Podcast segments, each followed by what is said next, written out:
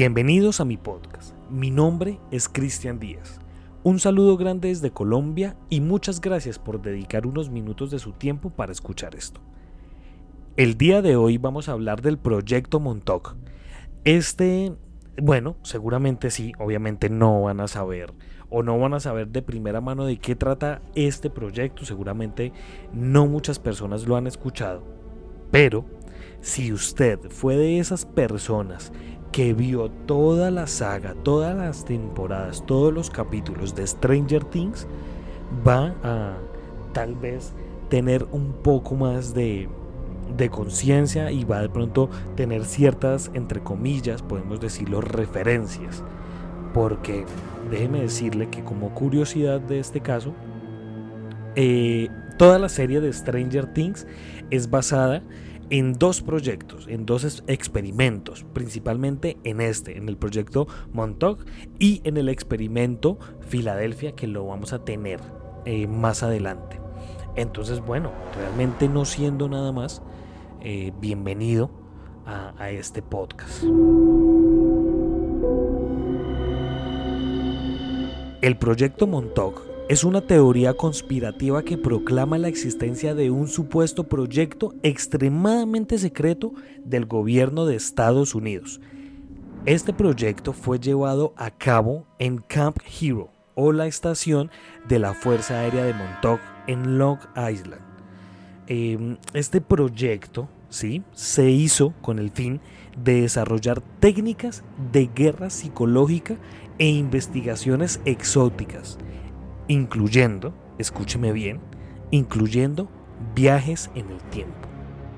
Las teorías conspirativas sobre el proyecto Montauk han circulado desde principios de 1980. Según el astrofísico y ufólogo Jacques Valier, el experimento Montauk parece tener su origen en el relato de Preston Nichols, que dijo haber recuperado recuerdos reprimidos de su propia participación eh, para, bueno, para los que no sepan quién es Preston Nichols, es, uno de las, es una de las personas que participó muy de cerca en el proyecto o en el experimento de, Filadelfia. Sino que, ¿qué es lo que se dice de esto? O lo que dicen de, este personaje es que este personaje dice que realmente lo que pasó es que cuando hicieron los experimentos eh, o el experimento de Filadelfia, básicamente pasó lo que pasa en, esta película muy famosa, ¿no? Los hombres de negro, que le borran la mente, pero que sin embargo él recuerda y eh, trae muchas, muchas memorias de, de este experimento y de hecho él lo plasma en un libro. Sin embargo, no existe una versión definitiva de la historia del proyecto de Montauk, pero las más comunes lo describen como una extensión o continuación del experimento Filadelfia, lo que les venía diciendo básicamente desde el inicio, que supuestamente, bueno, no, supuestamente no, realmente este experimento Filadelfia eh, tuvo lugar o se inició en 1943. ¿Qué se dice del, experimento Filadelfia? Se dice que eh, supuestamente estuvo dirigido a hacer al USS Elbridge D3 173, el cual es un barco, el cual es un barco, podemos decirlo un barco entre comillas de guerra, no es un barco pues de, de la Armada de, Estados Unidos. Y lo que querían hacer era que eh, con este experimento Filadelfia querían que el barco fuera invisible para los demás radares. Sin embargo, esto no, esto no tuvo ningún fruto. Realmente existieron muchos resultados desastrosos. Los investigadores sobrevivientes del experimento Filadelfia se reunieron en 1952 y 1953 con el objetivo de continuar su trabajo anterior sobre la manipulación del blindaje electromagnético que se habría realizado pues a este barco al USS Elbridge y pues volvemos a lo que yo les decía antes, ¿no? El objetivo de esto era que este barco se volviera invisible ante, ante pues, los radares de demás embarcaciones. Incluso se decía que aquí querían llevar un poco más eh, al extremo porque querían también eh, volverlo invisible a la vista, al ojo, ¿no? Que usted de pronto no vea las cosas. porque se decía que con esta alteración del campo magnético, si esto eh, llegaba a ser posible, se iba a iniciar una guerra psicológica eh, para seguramente conquistar más, más, de pronto territorio, de pronto cosas más un poco políticas, ¿no? Eh, pero bueno, tener como una delantera en armas y así poder generar muchos más, mucho más, un avance tecnológico mucho más amplio en comparación con los demás países. Versiones comunes de la historia proponen que en un principio el proyecto fue rechazado por el Congreso de los Estados Unidos debido a las dudas sobre sus potenciales resultados. En cambio, los investigadores recibieron el apoyo del Departamento de Defensa, después de prometer el desarrollo de un arma que inmediatamente podría desencadenar síntomas psicóticos. La teoría de la conspiración se refiere a que la financiación provenía de un gran alijo de oro nazi que se encontraba en un tren descubierto por estados, eh, por soldados de los Estados Unidos. Todo esto se dice o se dice que este oro se encontró cerca a la frontera con Suiza en Francia. Los defensores alegan que el tren fue destruido y que todos los soldados involucrados en el descubrimiento fueron asesinados como parte del el encubrimiento. Después de la financiación del proyecto, el trabajo había comenzado en el Brookhaven National Laboratory, en Long Island, bajo el nombre del proyecto Phoenix. Pero el proyecto requería una gran antena de radar. La Fuerza Aérea de Estados Unidos tenía una base de servicio en Montauk, Nueva York, no muy lejos de esta, de, este primera, de esta primera ubicación en Long Island y esta tenía una instalación de radar Sage.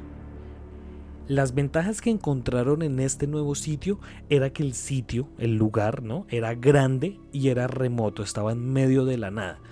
Y la localidad eh, no era, o pues sí, en esa parte pues, del país no era tan turística.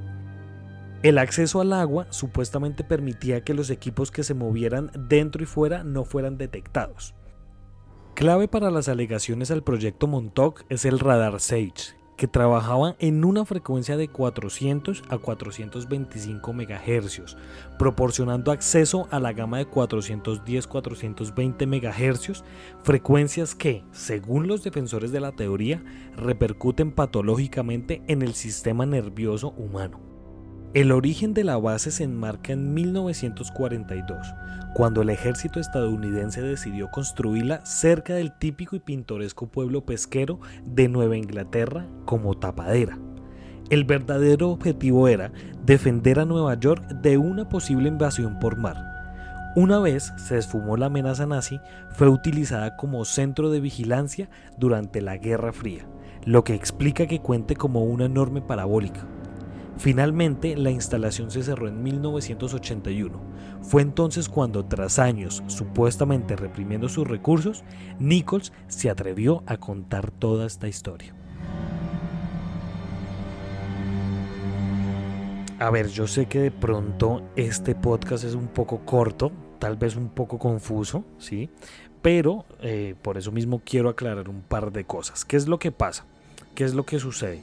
Eh, este proyecto si digamos lo vemos en una similitud con Stranger Things, con la serie, ¿no? Como para que de pronto nos hagamos una idea, claro, hay que tener en cuenta que estamos hablando de una serie con un proyecto que, entre comillas, fue real. Lo digo entre comillas porque yo no viví, eh, no viví eso, no lo vi, no lo, no lo supe, no lo documenté sobre, sobre esa época porque claramente no estaba, no estaba vivo, ¿no? Pero, ¿qué es lo que pasa? Si ustedes recuerdan, si ustedes vieron Stranger Things y acá aviso, acá doy un pequeño aviso, esto va a ser de pronto un spoiler para las personas que no se lo han visto, pero si ustedes se dan cuenta, lo que pasa es que en el pueblo, en este pueblo que, que se habla, ¿no? En en Montauk, en Long, eh, perdón, en Montauk, que es otra parte de Nueva York, es un pueblo relativamente muy lejos, eh, muy lejos y muy, muy recóndito, por así decirlo. Que es lo mismo, digamos, entre comillas, es lo mismo que pasa en la serie, ¿no? Estamos hablando de un pueblo, Hawkins, que es un pueblo que realmente no pasa nada hasta que llegan estas cosas. Entonces, ¿qué pasa? A ver, eh, viendo digamos solamente esa pequeña similitud, podemos decir que sí, que de pronto sí hay algo de ese caso en esta serie, pero bueno, ese no es el caso. El asunto es que hablando de conspiraciones, de hecho ya un par de podcasts lo hemos hablado y es eh, los podcasts hablando de hablando y analizando la portada de la revista The Economist, ¿no? Donde pues volvemos a este lado un poco conspiranoico y un poco, ¿no? De pronto del nuevo orden mundial, que eso lo hablamos digamos un poco más actual. En esa época yo pienso que claro, las cosas obviamente se conocían menos porque el, el impacto de Internet no era tan grande. ¿Qué es lo que pasa? Yo sí siento realmente a lo que quería llegar después de toda esta cháchara. Yo sí siento que sí pueda que existan ciertas cosas que los mismos gobiernos nos esconden. ¿no? Y no sabemos qué cosas hay, hay extrañas. Un ejemplo, que hayan desclasificado ciertos documentos, ciertos videos, ciertas fotografías de los supuestos avistamientos en el Área 51. ¿no?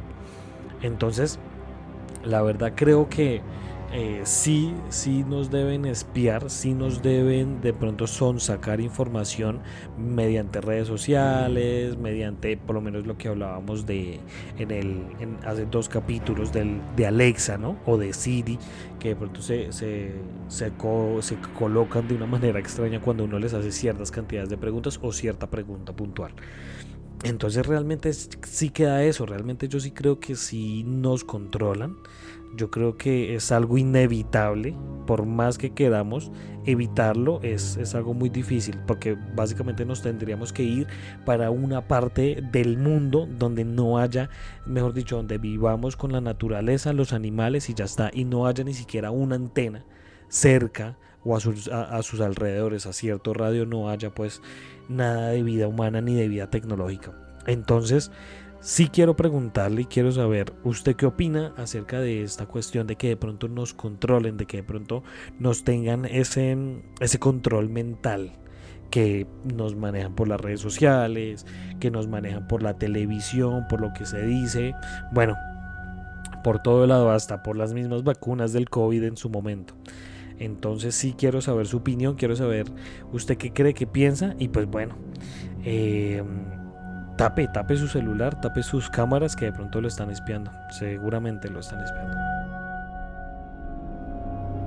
Muchas gracias por escuchar este podcast. Si usted quiere ser parte de esta comunidad, síganos en Instagram como arroba Colombia Paranormal Podcast.